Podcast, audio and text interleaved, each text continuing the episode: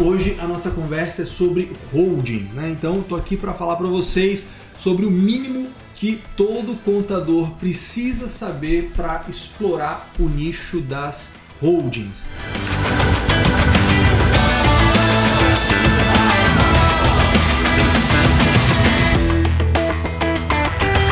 Holding não é singular, holding é plural. Eu quero começar falando dessa maneira.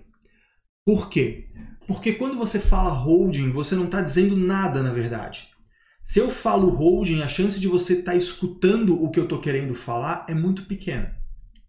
Porque a gente não sabe se está falando da holding clássica, pura, aquela original, aquela da KNAI 6462000, que é uma empresa que participa das outras, que tem influência significativa, que tem controle, né? Tem, tem esse lado. Mas de repente eu falo holding querendo dizer isso e você está escutando holding patrimonial, holding imobiliária, empresa que detém muitos imóveis, empresa que a pessoa física bota imóvel lá para tributar mais barato.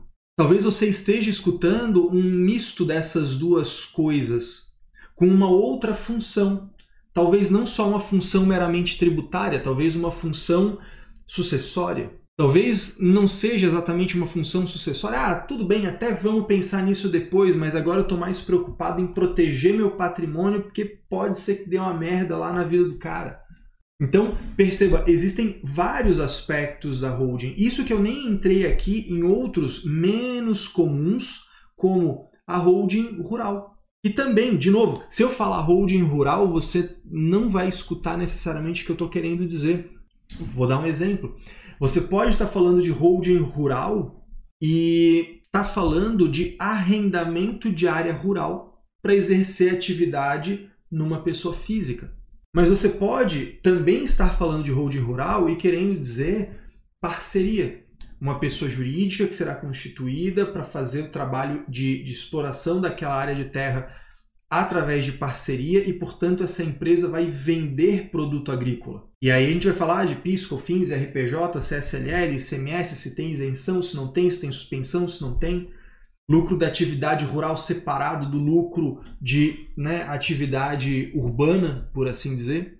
Então a primeira coisa que eu quero dizer para você é o seguinte: holding é um termo plural. Normalmente, quando você escuta holding, você precisa de uma continuação da conversa para entender exatamente do que se está falando, beleza? Ora, se depende de uma continuação da conversa, sempre que alguém, e agora contadores, eu quero que vocês prestem muita atenção nisso, que agora a gente vai começar a entrar realmente nessas questões, né? O que todo contador precisa saber, né? o mínimo que todo contador precisa saber. Bem, primeiro você tem que saber que precisa abrir os seus olhos, você precisa né, deixar seus ouvidos atentos para quando você vai conversar com um lead, quando você vai conversar com um prospect, né, com um, um cliente seu que está pensando em fazer holding, né, ou chegou com uma demanda que não necessariamente com o nome holding, porque inclusive tem mais isso. Né? A holding é um termo muito legal, está na moda, e aí o pessoal começa já a trazer nomes diferentes para as mesmas funções. Então, um, uma primeira característica muito necessária que você desenvolva é a capacidade de olhar para a realidade, olhar para o que está acontecendo, de escutar a demanda do teu cliente ou do lead ou do prospect, como você quiser chamar, escutar aquilo que ele está falando e traduzir para questões objetivas da contabilidade. Então, quando ele traz para mim essa demanda, eu posso de alguma maneira separar nesses blocos referente aos bens que estão sendo trazidos, né?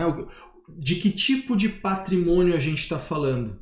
As grandes vertentes quando se fala de holding são imóveis urbanos, participações societárias, imóveis rurais e instrumentos financeiros. Normalmente a gente tem esses grandes blocos. Ou seja, se eu pretendo trabalhar com holding, eu preciso minimamente dominar esses temas nos seus aspectos contábeis, nos seus aspectos tributários. Talvez ter um parceiro que lide com a parte de registro disso, ou eu dominar. Aliás, esse é um outro ponto muito importante que a gente vai falar daqui a pouquinho, que é o, o trabalho individual e o trabalho em grupo. Tá? Esse é um outro aspecto que é importante que você tenha em mente. Né? Então, vamos imaginar, eu não domino nada disso. Então, você vai ter que começar né, a escolher aí as suas batalhas. Né? Quem já viu as lives sobre nicho, né, sobre segmentação que nós tivemos, né? eu vim aqui, falei com vocês durante três aulas, três lives sobre isso. Se você ainda não viu, veja tá no Instagram, tá no YouTube, não tem como perder esse conteúdo, é muito importante. Quem aqui já viu essas lives sobre segmentação, coloca aí pra galera, porque eu falando, o pessoal acha sempre que é merchan, né? Ah, pô, o cara tá fazendo um, um, um CTA para chamar o cara para clicar lá no outro vídeo só para ganhar né, visualização. Não, porra, porque realmente é um negócio que é importante que faz o link aqui. Tá? Você vai ter que segmentar então, quem viu as lives sobre segmentação, coloca lá, coloca aí no chat, coloca no comentário, para o pessoal não achar que é só blá blá blá da minha cabeça, tá? Coloca aí se você viu, né? Porque, pô, realmente assim, ó, é um, é um conteúdo importante que você tenha em mente na hora de planejar esse para onde você vai, tá? Muito bom. Aí você vai olhar assim, cara, eu não sei nada ainda. Você vai ter que escolher ali um, uma frente de estudo.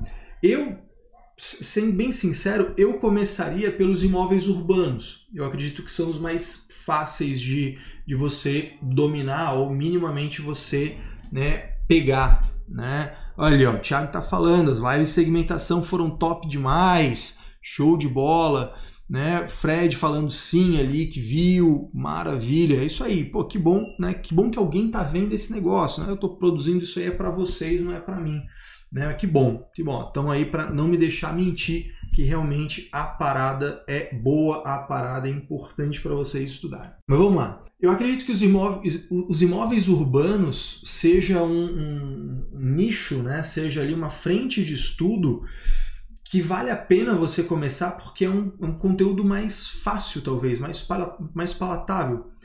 É, participações societárias não é todo mundo que lida né, com é, influência significativa, controle, equivalência patrimonial. Para algumas pessoas tem uma resistência muito grande nessas temáticas.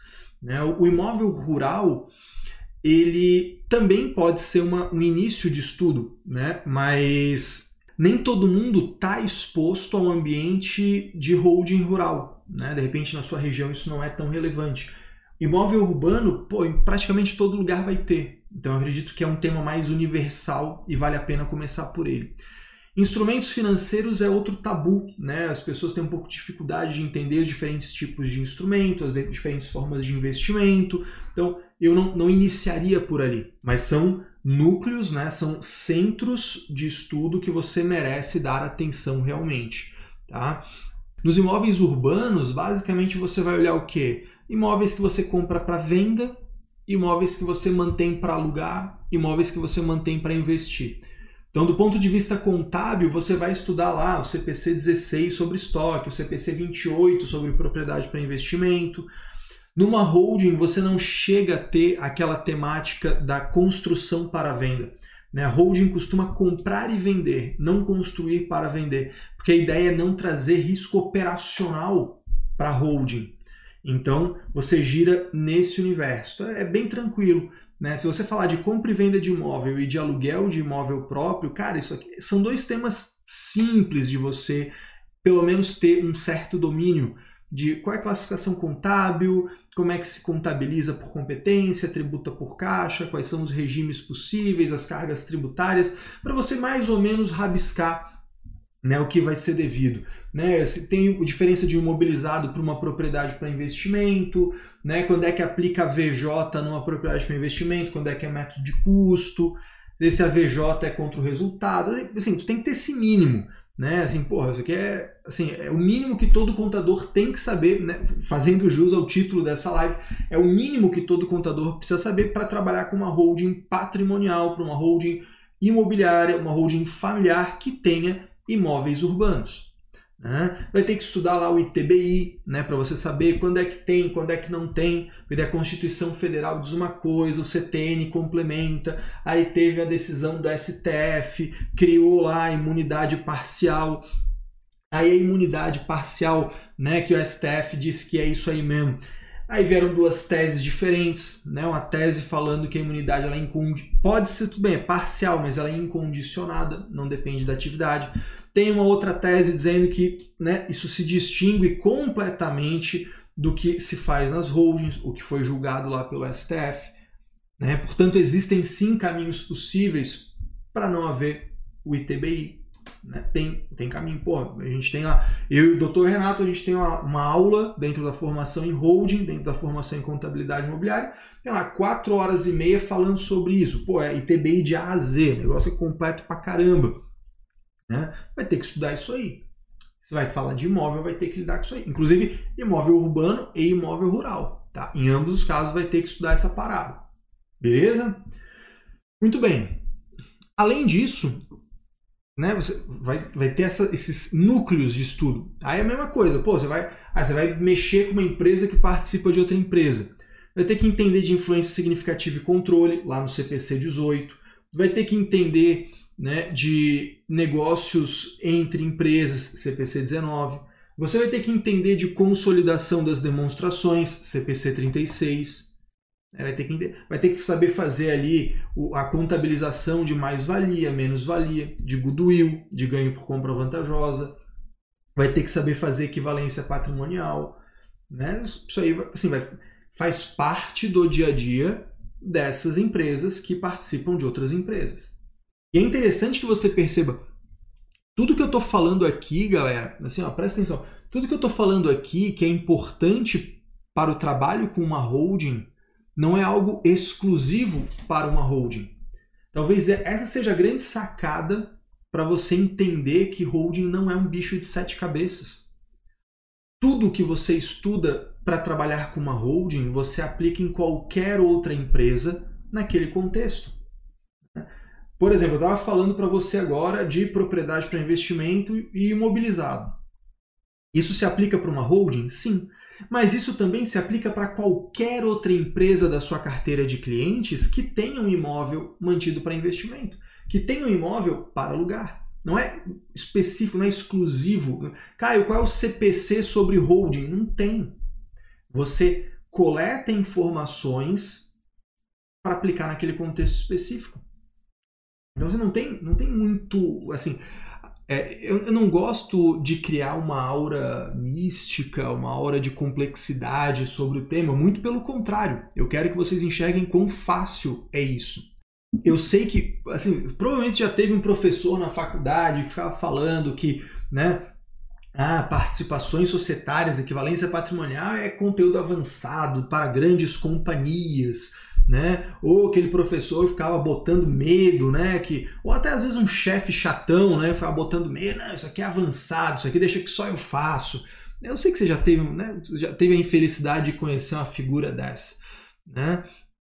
Ou até de fazer um curso, né? Você vai lá, pô, pega avião, vai para outra cidade, né? Fica lá num hotel, é, come porcaria, fica o dia inteiro lá fazendo um curso, às vezes presencial, né? Ou online, pô, fica lá chatice do caramba, né? Quatro horas seguidas na frente lá de um zoom da vida.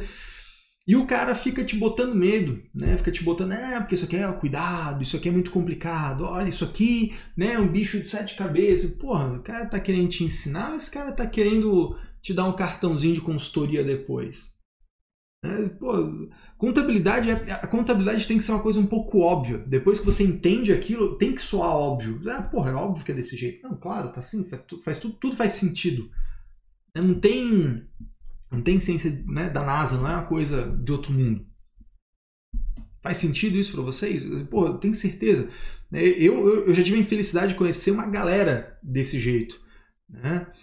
Isso, pô, o Sérgio está dando um exemplo contrário aqui de uma, de uma, uma pessoa né, que tem que ir para o céu aqui, ó, falando, ó, eu mesmo estudei isso em contabilidade avançada, mas a professora conseguiu dar um show e mostrar que não era tão complicado quanto muitos pregam. É isso aí, porra, perfeito. Né, professora maravilhosa, né? Tomara que tenha dado um presente para ela, né? Por ter ensinado desse jeito para vocês. Gente assim é, pô, a gente precisa de gente assim. É, não é difícil. Agora, é óbvio que começar por imóveis, né, compra e venda, aluguel, é muito mais fácil de você pegar e sentir confiança do que participações societárias. E por isso que eu sugiro que você comece com isso, porque no Brasil é muito mais comum se falar de holding falando de imóveis urbanos do que de participações societárias efetivamente. Tá? A gente tem esse aspecto. Então, estatisticamente, né, vamos falar de probabilidade, a, a, chance de você pegar um cliente e ter que fazer equivalência patrimonial é menor do que você pegar um cliente e ter que tratar a propriedade para investimento, que é o imóvel que ele aluga ou que ele comprou para manter o dinheiro investido. No Brasil se investe muito mais em imóveis do que em participações em sociedades. Por isso que tem uma hierarquia aí para você estudar. Mas o fato é que o grosso do teu trabalho vai girar ali. Né? Vai ter que entender quando vende uma participação societária, se apura ganho de capital, tem participação societária que não é permanente, né? e aí a tributação é diferente, não é um ganho de capital. Né? Tem participação societária permanente e não permanente. Então, tem que saber disso aí.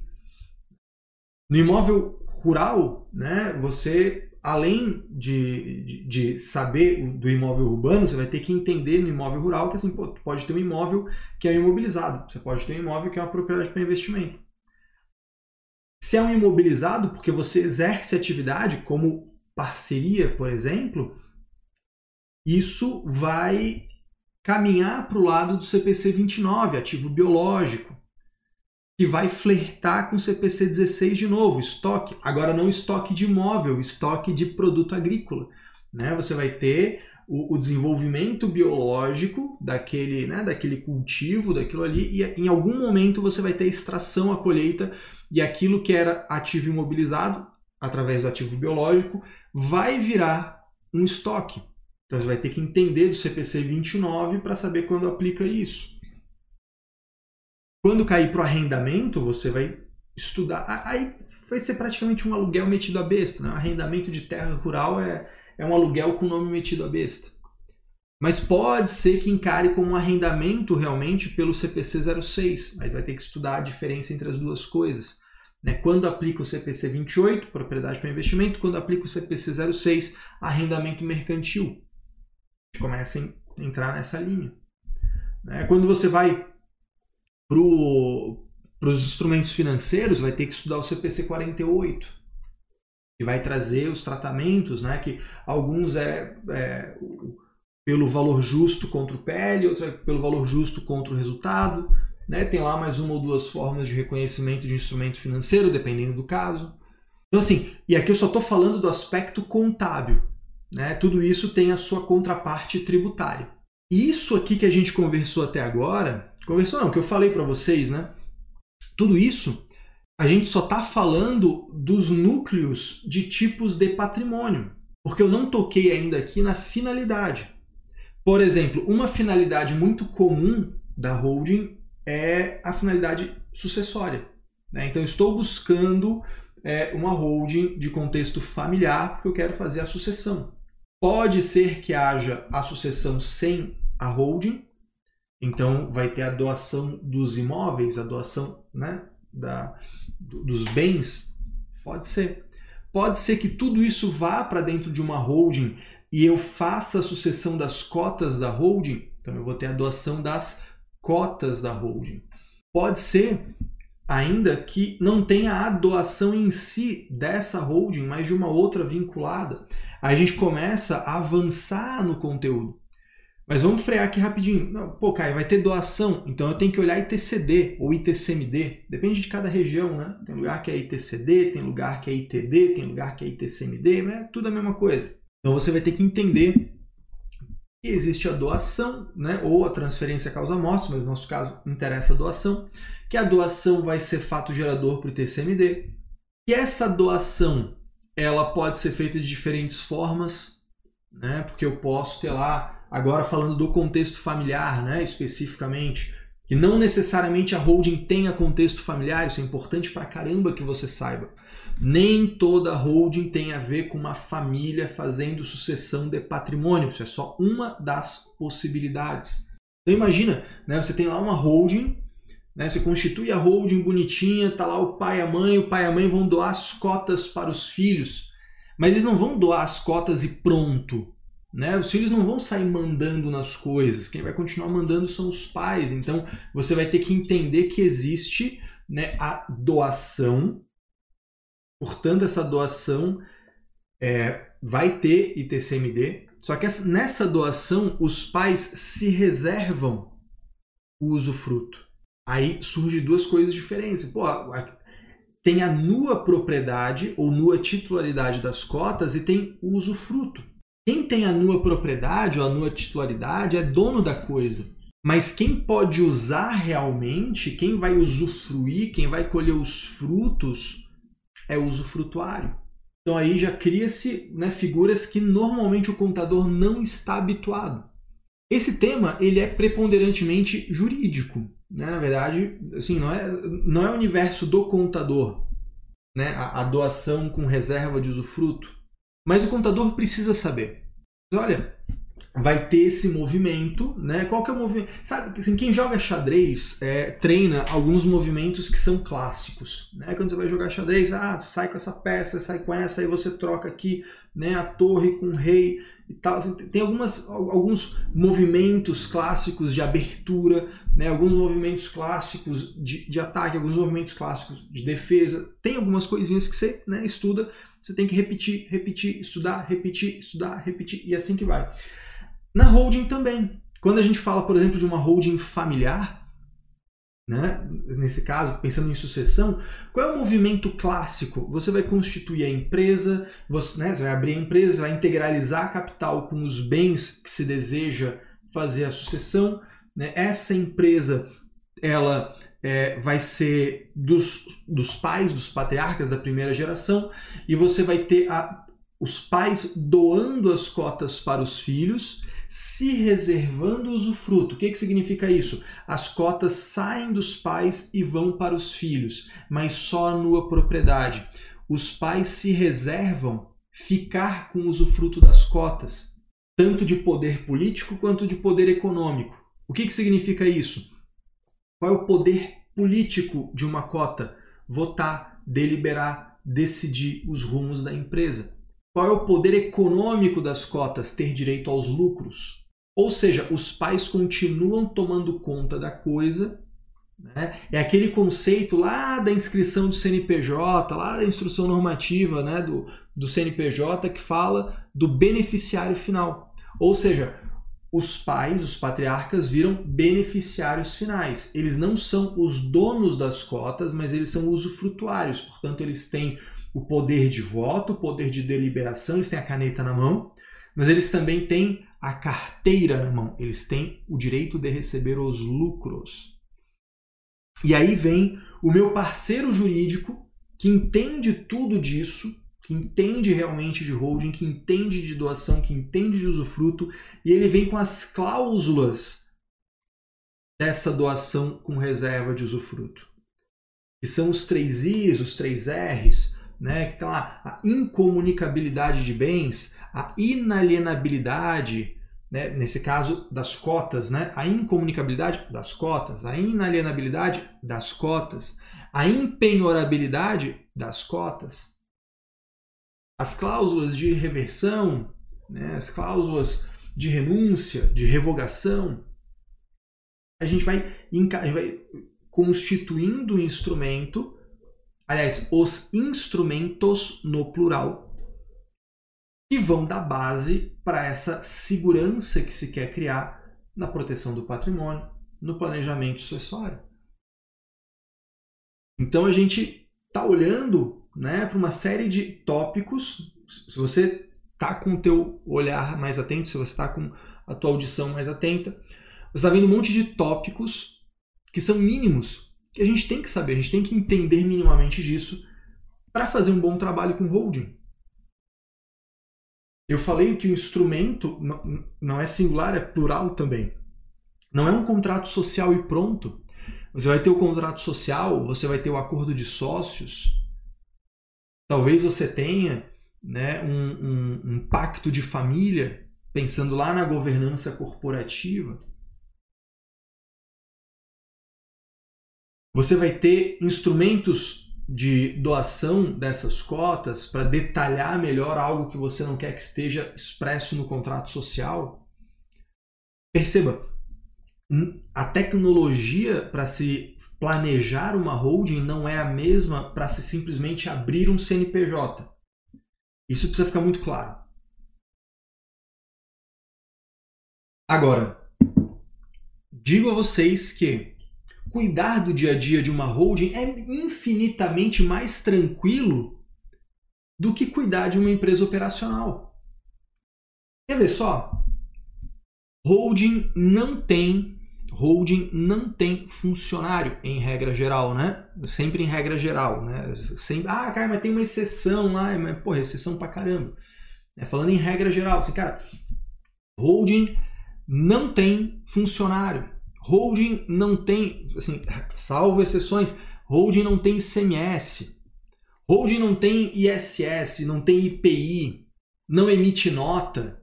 Assim, vamos ser sinceros, só aí você tirou a parte mais pé no saco do trabalho de um contador no dia a dia. Concorda comigo?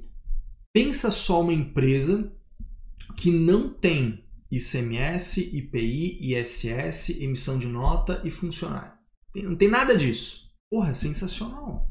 Pensa comigo, uma holding pura, uma holding que participa de outras empresas. Cara, assim, ela participa de outra empresa, tu vai pegar lá né, o, o balanço da outra empresa, vai fazer equivalência patrimonial, pá, beleza, vai ter distribuição de lucro, não sei o que, legal.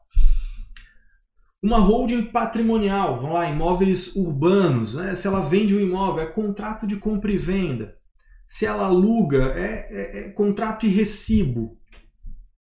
Beleza, pá, pá, PIS, PIS, COFINS, RPJ, contribuição social, pá, resolvido. Aluguel, normalmente recorrente, né? uma coisa ali que tem é sempre de mar, né? sempre parecidinho todo mês. Muitas vezes por intermédio de uma imobiliária que, pô, já traz para você mastigadinho o relatório se você, né, catequizar bem os caras. E sabe o que é mais interessante? Agora, agora presta atenção nisso aqui. O contexto de uma holding, o contexto de uma holding é o cara, o, o empresário ou a família, né, ou o patriarca, enfim, alguém te procurou. E ele falou o seguinte, cara, eu quero organizar o meu patrimônio. Quais são as principais finalidades de uma holding? Né? Quais são os objetivos de uma holding? Os quatro principais. Proteção de patrimônio. O cara chegou e falou: Eu quero me proteger. Eu quero que você me ajude a criar segurança. Eu quero que você traga segurança para mim. Primeiro objetivo: proteção patrimonial. Segundo, planejamento sucessório. A pessoa está chegando para você e está falando assim: Eu quero que você me ajude a proteger a coisa mais preciosa da minha vida, que são meus filhos, meus netos. Eu quero que você me ajude a organizar as coisas para que quando eu venha faltar, quando eu morra, eles fiquem bem. Esse é o planejamento sucessório. O terceiro objetivo, planejamento tributário. Sério, eu preciso de você para que eu pague menos impostos, eu tenha mais dinheiro e eu aumente meu patrimônio de forma segura. E o quarto objetivo, governança corporativa ou estruturação da gestão. Cara, eu tô vendo que isso aqui vai chegar uma hora que essa, isso aqui vai, vai azedar. E eu preciso que você me ajude a organizar o império que eu construí. Construir um patrimônio, construir um negócio, construir um império. Eu preciso que você me ajude a organizar isso, porque em algum momento isso vai sair do controle. Esses são os quatro objetivos de quando se fala de holding. E a gente não pode banalizar esses quatro objetivos. Você tem que entender o tamanho da importância de ser o profissional que vai levar isso para uma família. Você imagina uma pessoa que construiu um patrimônio ao longo de toda uma vida, maior ou menor, não importa, mais tempo ou menos tempo não importa, mas ao longo da vida dele construiu aquele patrimônio e ele chega em você ou você chega nele, assim, cara, vamos arrumar isso aqui. Não é simplesmente abrir uma empresa, não é simplesmente lá uma, uma jogadinha. Porque eu falei assim, pô, é uma jogada clássica, né? Eu vou fazer esse movimento aqui. Então, tudo bem, tecnicamente para a gente é isso, mas para ele é muito mais do que isso. E você tem que lembrar disso para você se valorizar. Você tem que enxergar, eu sou o cara, eu sou o profissional, né? O cara, modo de dizer, eu sou né, a mulher, eu sou o homem, enfim, que vai trazer isso para esse cliente. E se isso é bem feito, Agora pensa comigo, se isso é bem feito, esse cara ele te tem em alta conta, ele te tem em alta estima, ele confia em você. Olha que, que, cena, que cenário maravilhoso você ter empresas que te dão muito menos trabalho, muito menos. Acabei de falar, pô, não tem funcionário, não tem ICMS, não tem ISS, não emite nota, porra, toda a parte chata lá, cri-cri pra caramba, não vai ter. E um cliente que, te, que tem muita confiança em você, que abriu o patrimônio dele, que sentou. No contexto familiar mesmo, isso fica muito claro. O cara fala assim, pô, ele te fala né, do que ele construiu, do que ele não construiu, do que ele emite nota, do que ele não emite nota, do que tá no nome de não sei quem, dos medos que ele tem de quando ele morrer, o que, que vai acontecer, da, sei lá, porra, da, da amante que ele tem, que tem um filho fora do casamento. Os caras abrem tudo para ti. Esse cara confia em ti, ele confia em você de tal maneira, ele confia em você em tal profundidade que esse cara. Assim, se você não fizer nenhuma cagada gigante, ele fica contigo para sempre. Ou seja, nós estamos falando de uma máquina de criar clientes de ticket interessante, porque numa holding, cara, dá para cobrar aí 600, 800, mil reais. É o que meus, meus alunos de holding tem cobrado de honorário mensal para fazer uma holding que não tem funcionário, que não tem ICMS, que não tem IPI, que não tem SS, que não tem emissão de nota. Aí consegue cobrar esse honorário. Um trabalho operacional relativamente menor. De um cliente que ele não te larga para o próximo Zé Ruela que apareça na frente dele cobrando 50 reais a menos. E tu concorda comigo que hoje essa é a grande, esse é, é, o grande problema. Você vai lá, você faz tudo direitinho, né? O cara, o cara tem lá uma empresinha, prestador de serviço do Simples Nacional, tu faz tudo direitinho. Aí chega um desgraçado para ele né, no churrasco do final de semana e fala: Não, porra, eu, eu te cobro aqui 50 conto a menos. Aí o desgraçado vai embora. E tudo bem também, assim, pô, quem, né, quem vai por preço, vai embora por preço também, a gente sabe disso. Mas assim, cara, a gente está falando de um. É quase como se fosse um mundo paralelo da contabilidade. E por essas e outras que eu fico tão puto quando eu vejo a galera se acotovelando para pegar empresinha operacional e não olha para esse universo de possibilidade. Isso que eu não tô. Eu nem entrei num ponto que é fundamental que você precisa enxergar esse potencial. Aqui a gente está falando da contabilidade regular. Só que essa empresa vai ter que ser planejada e constituída. E você já entendeu até agora, só nesses tópicos por cima que eu estou falando aqui para você, você já entendeu que tem um monte de assunto que é importante pra caramba quando você fala de holding, que é do universo contábil. Onde é que classifica o imóvel, onde é que classifica a participação, como é que contabiliza, como é que faz isso, como é que faz aquilo, se vai ter a VJ, se não vai, como é que como é que vai integralizar isso, como é que vai aparecer lá, se isso vai ter ITBI, se isso não vai, qual vai ser a carga tributária depois para você calcular o payback, ou seja, você gastou tanto para constituir a holding, mas com a economia tributária, em quanto tempo isso se paga? Ah, eu vou construir uma estrutura de sociedade. Será que eu posso, de repente, ter numa dessas empresas um centro de serviço compartilhado? E ratear isso nas empresas do grupo, porque daí aquelas que são lucro real se aproveitam disso? Será que eu não posso usar uma, uma outra jogada ali, uma estratégia, né, que a gente, eu e o Dr. Renato, a gente chama de holding familiar, é uma estratégia para economizar ITBI, o, o, desculpa, o ITCMD, né, minimizando o efeito da doação nos estados em que né, essa cobrança fique muito alta. Então, perceba, tem, tem um monte de coisa aí. Agora eu quero que você preste atenção num, num outro ponto, que é um, é um negócio essencial que todo contador tem que saber. Um bom contador que saiba fazer o dia a dia das holdings, ele tem ali um público potencial, ele tem ali um potencial de crescimento, de, de faturamento, de lucro, de fidelização desse tipo de cliente, mas ele é peça fundamental para o planejamento Desculpa aí, sempre tem advogado junto, né? Apesar da live hoje ser bem temática para os contadores, estou falando, né? O mínimo que todo contador precisa saber, mas sempre tem um advogado outro Né? Se tiver um advogado né, na, na transmissão, coloca aí no chat, não fique com medo de se manifestar, tá? Pode falar aí, né? Sou advogado, sou a Deva, fica à vontade, tá? Porque eu gosto muito de vocês. Aqui vem o grande segredo. Advogado sozinho fazendo holding, o trabalho não fica bom. Contador sozinho fa fazendo holding, o trabalho também não fica bom. Os dois juntos. É aí que a parada fica interessante. É aí que a coisa acontece. Tá?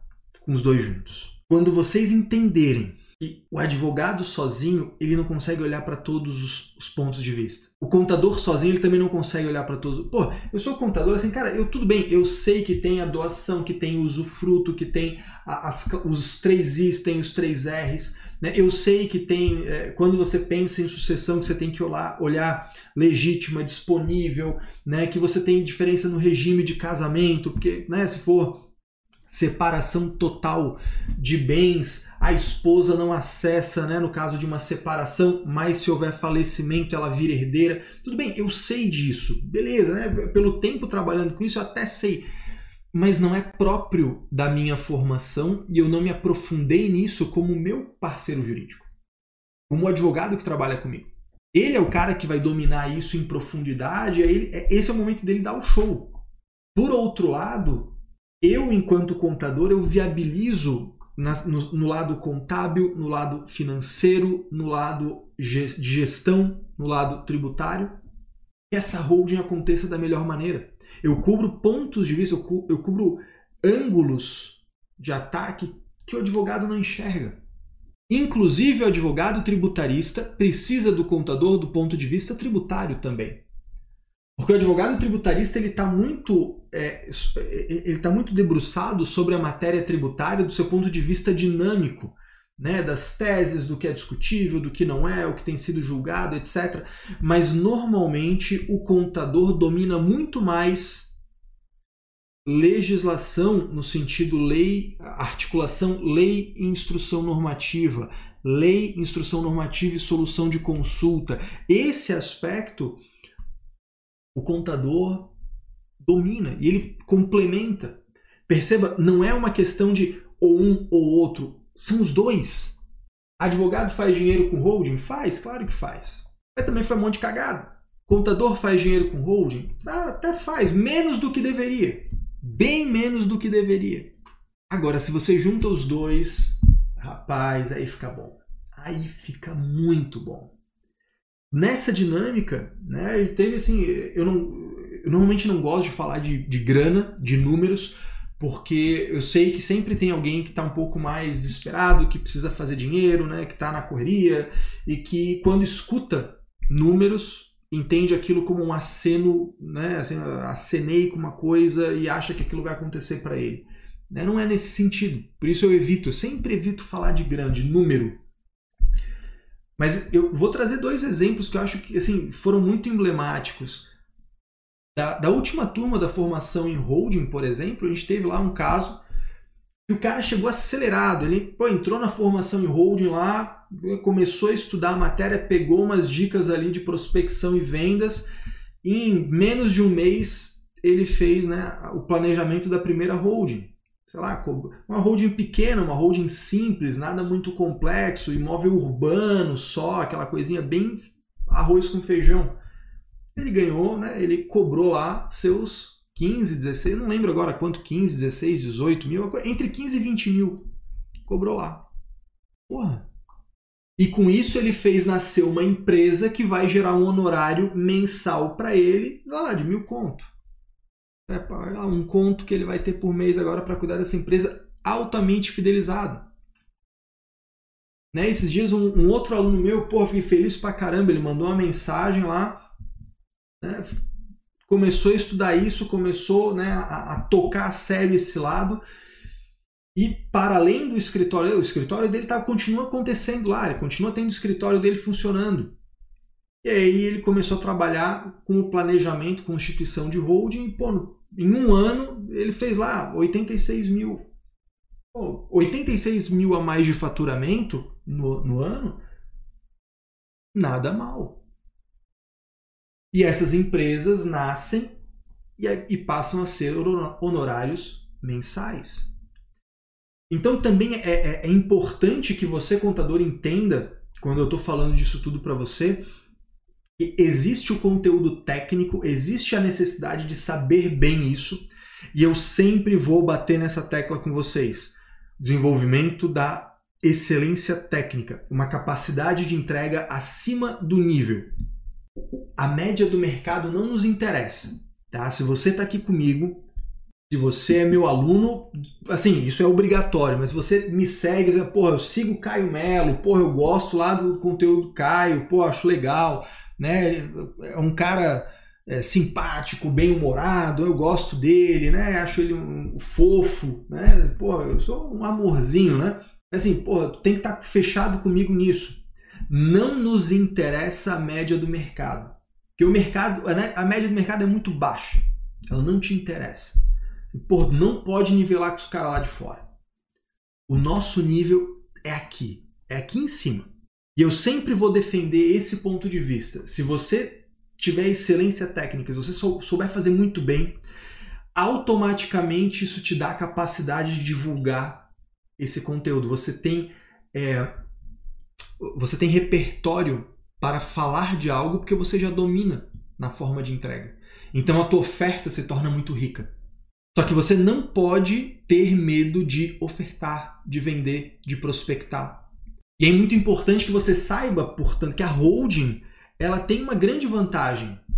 Você faz dinheiro mantendo a contabilidade regular da holding, mas você também faz dinheiro constituindo novas holdings. Essa é, um, é uma sacada que nem todo mundo tem. Cara, qual outro nicho te paga 15 mil, 20 mil, 30 mil, 50 mil para planejar e constituir uma nova empresa.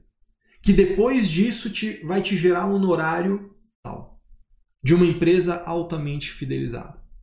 Difícil, difícil, é difícil imaginar um outro nicho que tenha essas qualidades, esses atributos. E o mais importante, planejar e constituir holding não precisa ser tua tarefa principal. Muitos contadores quando tem essa sacada, os alunos na formação em holding, eu vejo isso assim nitidamente. Quando eles percebem que, cara, planejar e abrir holding é uma coisa que você pode fazer em paralelo com o teu trabalho atual. Ah, eu, Caio, eu tenho escritório. Continua rodando o teu escritório e em paralelo, como um side job, como um trabalho B, você vai prospectar e daqui a pouco começar a planejar e constituir holding. Porque é um trabalho intelectual, mas não é um trabalho que te ocupa full time. Ele não, ele não, é, não, ele não é conflitante com a tua agenda de trabalho cotidiano. Então você desenvolve uma nova frente de negócio, uma receita extra, uma capacidade de gerar uma segunda fonte de renda que alimenta a primeira. Porque gera uma empresa que precisa fazer sua contabilidade regular. Beleza? Gente, Acabei me estendendo muito, né? Senão acaba ficando chato aqui para vocês, eu falando, falando, falando, falando, falando ininterruptamente, mas é porque o assunto, cara, assim, é importante, é interessante. Vocês precisam abrir a visão, né? Abrir o olhar para essa grande oportunidade das holdings. Só que para aproveitar isso, vocês têm que enxergar o universo de coisas que precisam saber né, um universo de coisas que vocês precisam conhecer a respeito da matéria. Então, como eu falei lá no início da live, tem lá imóveis urbanos, participações societárias, imóveis rurais, instrumentos financeiros. Né? Eu colocaria nessa ordem de estudo realmente seus aspectos contábeis e tributários. Tem que começar a flertar um pouco com o societário para entender as diferentes naturezas jurídicas tem que começar a entender um pouco sobre doação, né, sobre usufruto, né, que você pode ter uma doação se reservando usufruto, você pode manter a nua propriedade com você instituindo usufruto para um terceiro. Vai ter esse leque de coisas que é muito importante que você estude, que você entenda. E assim, se você estiver bem atento, bem atenta, dessa live você tira um roteiro de estudos para começar a namorar essa parada. Beleza? É. Deixa eu ver aqui. Distribuição de lucros pode ser feita para não sócio. Para não sócio não pode, tá, Alex? Mas existe uma estratégia para você, você distribuir lucro tanto para uso frutuário, que ele pode ter direito a lucro, é próprio dele, quanto distribuir lucro para o nu proprietário, que é sócio de fato, mas que não tem os poderes econômicos. Tem uma estratégia que a gente usa para isso. Né? Na verdade, tem mais de uma. Tem duas estratégias aí que se pode utilizar. Uma é prever no contrato a possibilidade do usufrutuário renunciar parte dos lucros e isso verter para o proprietário. Esse é um caminho mais jurídico. Um caminho mais contábil. Você pode ter os filhos como nos proprietários de, sei lá, 99% das cotas, mas 1% das cotas, sei lá, 5% das cotas, você transfere de forma plena para os filhos. Dessa forma, eles são proprietários plenos, titulares plenos de uma parte das cotas e têm direito ao lucro. E você trabalha com a distribuição desproporcional. Tá? Então veja, nessa dúvida do Alex, a gente né, pega aqui, olha, eu preciso entender o suficiente, né, eu preciso entender o suficiente de distribuição de lucro. Ah, isso é só para holding? Não, isso é para qualquer empresa. Todas as empresas terão distribuição de lucros e você precisa dominar isso com excelência entender uma distribuição desproporcional, entender uma possibilidade de jogar com cotas. Essa capacidade de olhar para a coisa, né, para o problema e atravessar esse problema com o olhar buscando soluções, você só consegue quando você tem repertório, quando você já estuda legislações, soluções de consulta, instruções normativas, tem casos diferentes. É por isso que eu falo para vocês tanto, tanto. Cara, tem que estudar todo dia, todo dia, todo dia. Não tem outra alternativa. Quem é meu aluno já escutou eu falar isso. Cara, você tem, ó, você tem que aproveitar esses grupos de WhatsApp que você tá, esses grupos de Facebook que você tá, você tem que aproveitar isso aí para fazer estágio não remunerado de consultor. Tá estudando pra caramba, você vai entrar nesses grupos, não vai ser para perguntar, vai ser para responder. Você tem que entrar lá no grupo e falar assim, porra, vou responder esses caras aqui. O cara tá mandando um monte de pergunta lá, umas perguntas idiotas, umas perguntas que são legais, você vai pegar essa pergunta, você vou responder isso aqui. Mas não responder de qualquer jeito, vai pegar, eu tenho certeza dessa resposta? Não, então eu vou estudar, eu vou buscar a base legal. Você vai lá e vai responder pro cara. Ah, mas ele não me paga nada. Porra, tu tá aprendendo, cara. Tu não tem que, tu não tem que receber, tu tá aprendendo. E conforme você vai fazendo isso, você vai desenvolvendo a tua capacidade de olhar para os problemas e encontrar soluções.